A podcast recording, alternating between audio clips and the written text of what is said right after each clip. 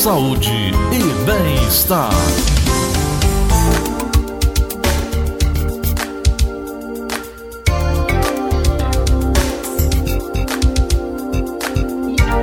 São 9 horas 31 minutos em Fortaleza. Sempre que abordamos essa pauta, sempre que falamos sobre diabetes, muita gente toma um susto pela quantidade de pessoas acometidas. É uma doença que mutila, é uma doença silenciosa, é uma doença que vem matando muita gente e o crescimento é exponencial.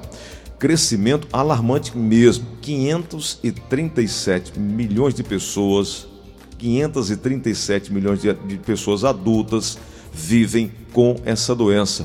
Aqui em Fortaleza, segundo dados mais atualizados, 7,3% dos adultos referiram diagnóstico, tiveram diagnóstico médico de diabetes com maior incidência. Nas mulheres, 8,1%, em comparação aos homens, 6,3%. O número é alarmante nós convidamos a doutora Milena Teles, que é médica, pesquisadora do Serviço de Endocrinologia e Metabologia do Hospital das Clínicas da Faculdade de Medicina da USP e é também coordenadora médica do Emílio Ribas Medicina Diagnóstica. Ela, inclusive, acabou de lançar um e-book com informações mais detalhadas sobre as principais características do diabetes. Doutora Milena, muito bom dia. Tudo bem, doutora? Bom dia, tudo bem, Deus? E você? Tudo bom, doutora. Agora é um susto quando a gente é, é, é, começa a, a, enxergar mais profundamente esses números, começa a, a, a, se debruçar mais sobre esse tema. O crescimento a, a qual eu me referi agora, doutora Milena, entre 2019 e 2021, ele é um crescimento absurdo, né? É, Deve-se a quê, doutora?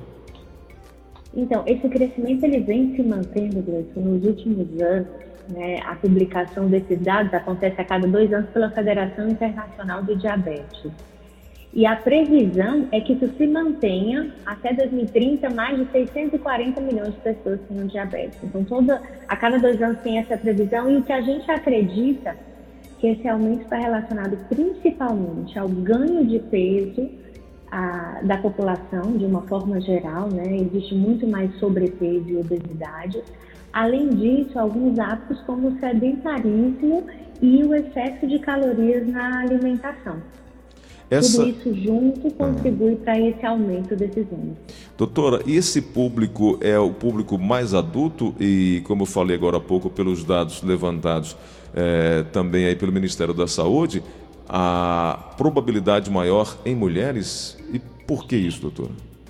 Então, na verdade, esses dados se referem a adultos de 20 a 69 anos, uhum. do mundo inteiro. É, em relação à prevalência sobre o gênero, Gleison, existe aí esse estudo é, específico dessa região aqui de Fortaleza, uhum. uh, ele não é, vamos dizer assim, reproduzido em outros locais. Ah, então, tá. não existe, na verdade, uma prevalência bem estabelecida em homens ou mulheres. É localizado. Então. Se, isso. E pode ter algum tipo de viés, até de procura, de relato, tem que ver se a prevalência das, do número das pessoas que foram consultadas é igual, mas o fato é assim, as mulheres têm uma desvantagem, duas pelo menos, do ponto de vista biológico para ganho de peso ao longo da vida. Uhum. Né? Então, uma delas tem a ver com as gestações, que você é um período que eventualmente pode haver ganho de peso e muitas mulheres não retornam ao peso prévio, né, à gestação, e ainda a menopausa. Hum. Mas do ponto de vista geral, para quando a gente fala de diabetes tipo 2, né, que é o diabetes do adulto, mais prevalente que a gente tem, não existe nenhum estudo que seja categórico em dizer que há uma, é, uma preferência de gênero. Entendi. Então, alguns falam mais para o masculino, outros feminino. Então, isso deve ter um, alguns vieses aí em relação aos diferentes estudos. Uhum. Doutora Milena, muitas são as pessoas que têm aquele chamado efeito sanfona. É, uma hora está gorda, outra hora está magrinha, é, uma hora está magra, tá, reganha todo aquele peso perdido. É, isso também é, é, é, prejudicial, isso também pode contribuir na facilitação de, enfim, é, ser um diabético? Então, a, o efeito sanfona ele é muito prejudicial, especialmente quando acontece a seguinte coisa: quando você perde peso de uma maneira muito rápida, muitas vezes você perde gordura e perde músculo junto, uhum. o que não é desejável. E quando você reganha, não raro você ganha de novo apenas a gordura.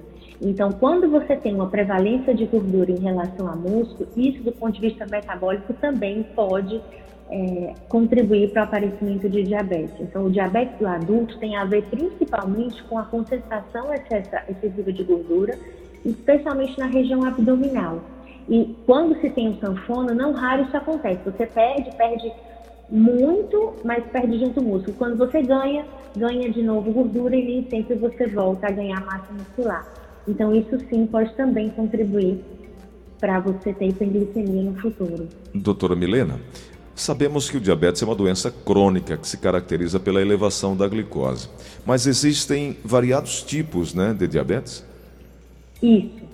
É, todos eles têm em comum exatamente a mesma coisa, que você mencionou, o excesso de açúcar, o excesso de glicose no sangue. Só que existem diferentes razões para que esse açúcar esteja elevado. Então, quando eu falo do tipo mais comum, é o diabetes tipo 2, que é o diabetes do adulto, que é, geralmente acontece acima dos 40 anos, e a razão dele acontecer está relacionada, então, como a gente comentou, sobre a hábitos de vida, estar acima do peso, ser sedentário e ter uma dieta, dieta bem calórica. Dieta rica em calorias, né, doutora? Em calorias. Já quando eu falo do segundo tipo mais comum, que é o diabetes tipo 1, que é o diabetes que é mais frequente na faixa etária das crianças e adolescentes, uhum. a razão do excesso de glicose é uma destruição autoimune, então o próprio organismo destrói as células que produzem insulina no pâncreas. Então, essa, esse indivíduo não tem, então, a insulina, que é o hormônio que é importante para reduzir o açúcar do sangue. Então, diferente do adulto, onde ele tem a insulina, ele produz, só que o excesso de peso e o sedentarismo fazem com que essa insulina não, não haja de forma adequada, que é o que a gente ouve por aí sobre resistência insulínica, né? resistência à ação da insulina. Isso é do tipo 2. Já no 1, não, você realmente não tem a insulina por destruição autoimune, na maioria das vezes, é, dessa, dessa célula beta, que é o que é responsável por produzir a insulina. Então, esses são os dois tipos mais comuns. Aí, o terceiro que a gente comenta é o da gestação, que é a glicose que se eleva durante a gestação, também está relacionado com ganho de peso e sedentarismo na gestação. E um quarto grupo, que são essas uh, outras situações onde você eleva a glicose por outras razões. Por exemplo, uso de medicações como corticoide, hum. né, que é a cortisona, prednisona, quando ela é usada de forma inadequada durante muito tempo, às vezes até é necessária para o tratamento de outras doenças, um efeito colateral é a elevação da glicose. Hum. Existem outras síndromes raras, genéticas, que aí são herdadas né, de família em família, que são também causas de, de diabetes. Então, são esses quatro grupos: o tipo 2, que é o mais comum, o tipo 1, que é o segundo mais comum, que é mais na criança, o gestacional e os outros tipos secundários a, a medicações ou a outras condições. Doutora, dando uma olhada nos números é, trazidos pelo mapa é, da vigilância de fatores de risco e proteção para doenças crônicas, é, é essa pesquisa foi feita pelo telefone, é, mostrando o, o aumento né, de pessoas nas capitais acometidas com o diabetes. Traz eh, em setembro eh, Rio de Janeiro com 11,2%, Maceió com 11%, Porto Alegre com 10%. E assim, a gente vê que são cidades que têm. Porto Alegre tem vários parques, Maceió tem praias, Rio de Janeiro tem praias, tem praças, tem, é, tem lugares onde as pessoas podem caminhar, podem fazer exercícios. Fortaleza aparece aqui com 7,3% dos adultos que referiram diagnóstico de diabetes com maior incidência nas mulheres, como falamos aqui, no caso específico de Fortaleza, 8,1% em comparação aos homens com 6,3%. Ou seja, nós temos estruturas naturais dessas cidades, eh, privilégios desses moradores de, de, de, da prática do exercício. E por que não fazer isso? Uh, a, a, a, alimentação ela é realmente muito comprometedora. A indústria tem feito é, é, é, produtos cada vez mais calóricos. É, os fast food também contribuem para essa alimentação errada, para esse acúmulo de gordura, principalmente aquela visceral. É, falta, doutora, nas pessoas uma consciência da prática do exercício, falta uma consciência de comer melhor, ou nessa questão de comer melhor, comer, comer melhor é mais caro e isso acaba impedindo esse equilíbrio? Bom, uh, Gleison, acho que é, esses dados realmente mostram que, você resumiu bem, de 7 a 10, 11% é a prevalência da população com diabetes no Brasil. Em relação aos hábitos, eu acho que conscientização a gente sempre tem que aumentar. Existe, mas é uma coisa muito teórica. Em geral, as pessoas têm consciência, elas sabem, na verdade, o que precisa ser feito. O que às vezes falta é a iniciativa, a motivação de efetivamente fazer. Em relação à alimentação versus exercício físico, acho que as duas são, são duas atitudes extremamente importantes. Mas o que às vezes acontece é que as pessoas superestimam o valor de uma caminhada de 20, 30 minutos em relação ao que é consumido como caloria. Uhum. vou dar um exemplo aqui. Uma sobremesa, um pudim, um brigadeiro, às vezes tem pelo menos uma hora de caminhada lenta ali naquele, naquela, naquela sua sobremesa, é verdade.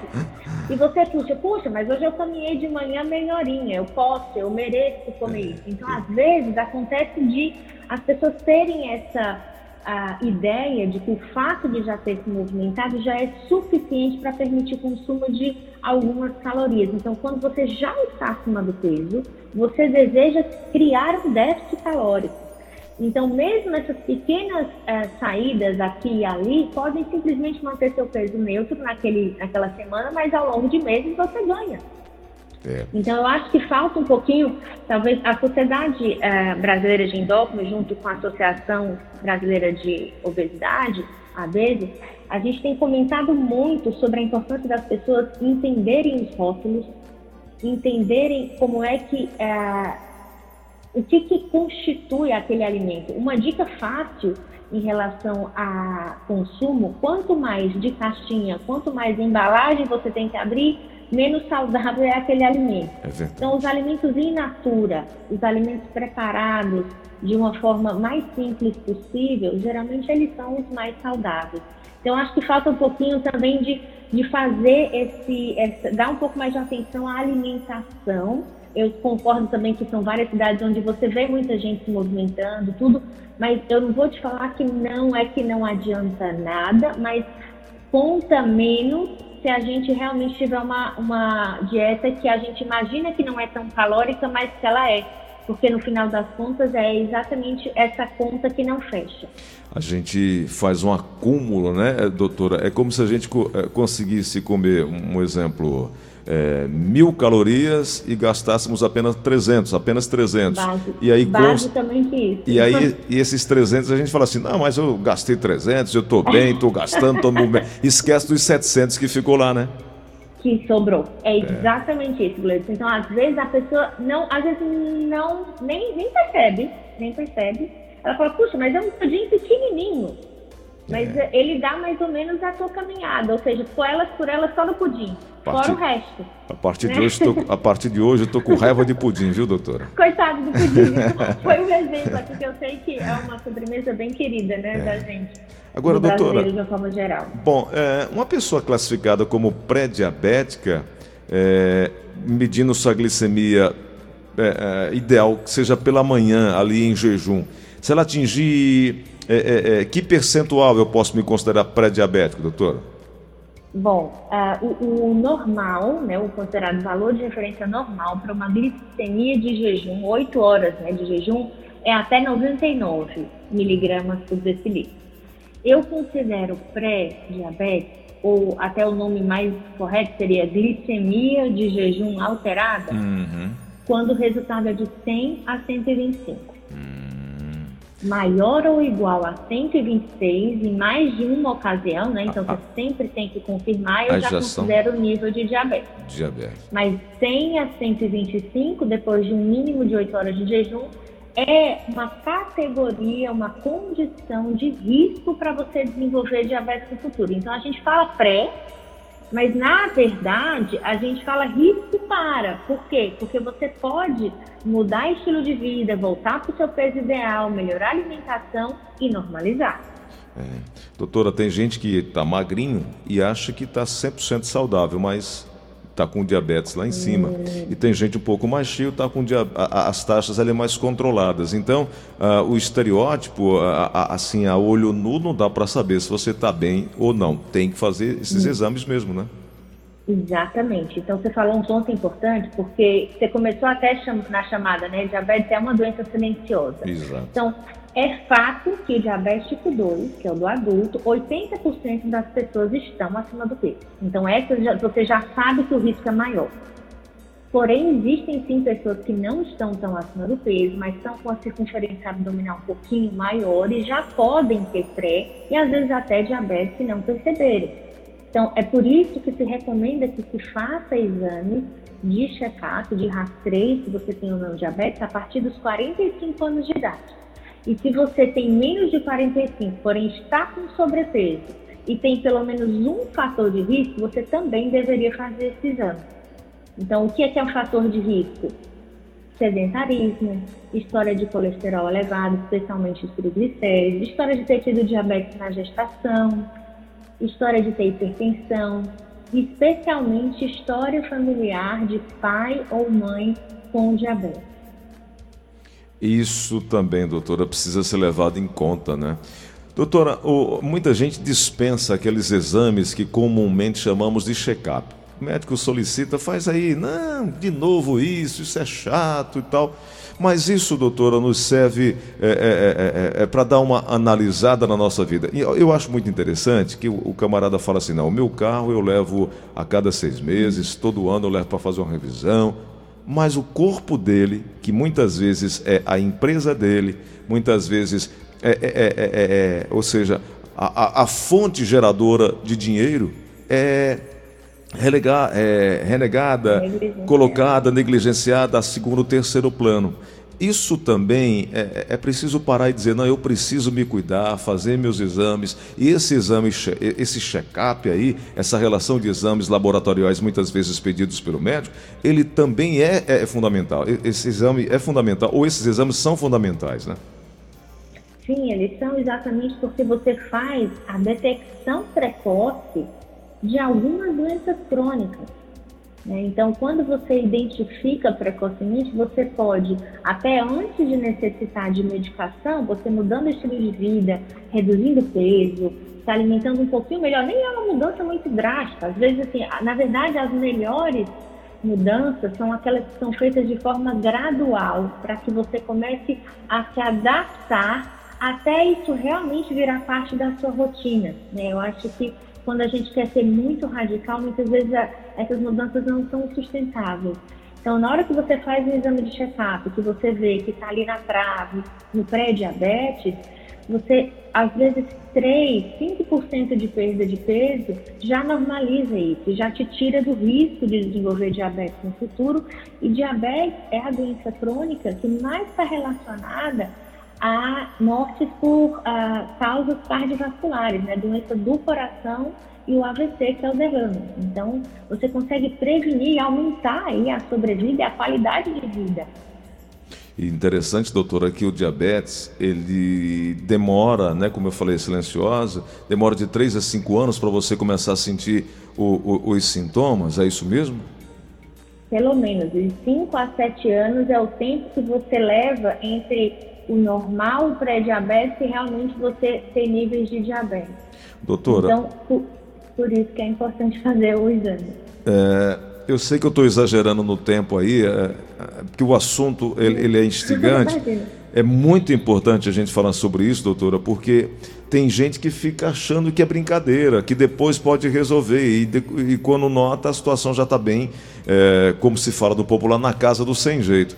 O diabetes ele também mutila muitas pessoas, ele acaba psicologicamente com muitas pessoas. E aí eu queria saber, doutora, sobre o diagnóstico precoce. É possível? Como é que é feito? É, o que, que a gente pode fazer para evitar, é, é, enfim, fazer parte desses números, né? Bom, então acho que o, o principal é se você tiver dentro do seu peso para a sua altura e se movimentando, de preferência, eu falo se movimentando porque qualquer atividade física, se você mantém aí 30 minutos diários, está excelente, dormindo bem e comendo de forma saudável, existe uma chance muito grande de você nem sequer se preocupar com diabetes no uhum. futuro, né? Diabetes mais frequente. Então, manter-se saudável no peso saudável, isso é fundamental. Além disso, você fazer os exames periódicos, então passou dos 45, pelo menos uma vez. Aí o espaço pode ser até três anos, mas se você tiver muito risco, você faz anualmente esses exames. Uma glicemia de jejum ou uma hemoglobina glicada, um dos dois você pode usar como exame de rastreio. E sempre é, tendo em, em, consideração que uma vez que você tem o diagnóstico de diabetes, para você evitar as complicações, isso já tem vários estudos que comprovam. Se você se mantiver com a glicemia sob controle, você evita essas complicações. Elas só aparecem em pessoas que ficam com a glicose muito alta, como você mesmo comentou, muitos anos. Então, são problemas na visão, né, que você atrapalha lá os vasos do fundo do olho. Você tem problemas nos rins, que podem levar a é, disfunção renal e necessidade de diálise. E como você falou de mutilação, a, a glicose muito alta atrapalha os nervos, especialmente dos membros inferiores, né, das pernas. Você começa a perder a sensibilidade e isso pode gerar é, é, lesões, você se machuca e não percebe, e isso leva a uma úlcera e, em última análise, até amputação. Então, isso tudo, ele não acontece numa pessoa que mantém a sua glicemia sob controle. Então, o principal é que, além da glicemia, quando você tem diabetes, muitas vezes o, o excesso de peso vem junto a pressão elevada e o colesterol elevado. Então, essas três alterações metabólicas controladas realmente diminuem muito o risco de você ter complicações. É, não é fácil não. Doutora Milena, eu quero agradecer. Não foi entrevista, foi uma aula que eu tive aqui. O, a, os ouvintes da Verdinha estão aqui agradecidos demais pela gentileza da senhora conversar conosco. Muito obrigado. É, e vamos ficar atentos, né? Não só com relação à alimentação, mas sair do sedentarismo. Isso, essa, essa mudança de hábito também, essa mudança de cultura também contribui e muito. Muito obrigado, viu, doutora? Sem dúvida, o prazer foi meu. Estamos à disposição aqui na Emílio Ribas Medicina Diagnóstica. Sigam a gente no Instagram, tem bastante informação interessante. Eu estou à disposição, Gleison, com prazer. Doutora, passa aí para nós o seu endereço no Instagram. O meu endereço é Milena Teles, underline Life Skills, tá? E do Emílio Ribas é Emílio Ribas. Perfeito. Obrigado, doutora. Boa semana, hein? São 9 horas e 53 minutos. Conversamos com a doutora Bilena sobre essa pesquisa do serviço de endocrinologia é, é, é do, do, aumento exponencial do diabetes entre 2019 e 2021. Um aumento grandiosíssimo, né? Quase é, é, é, de 433 é, de 463 milhões de pessoas vivendo com essa enfermidade, 2021 saltou para 537 milhões. Absurdo, né?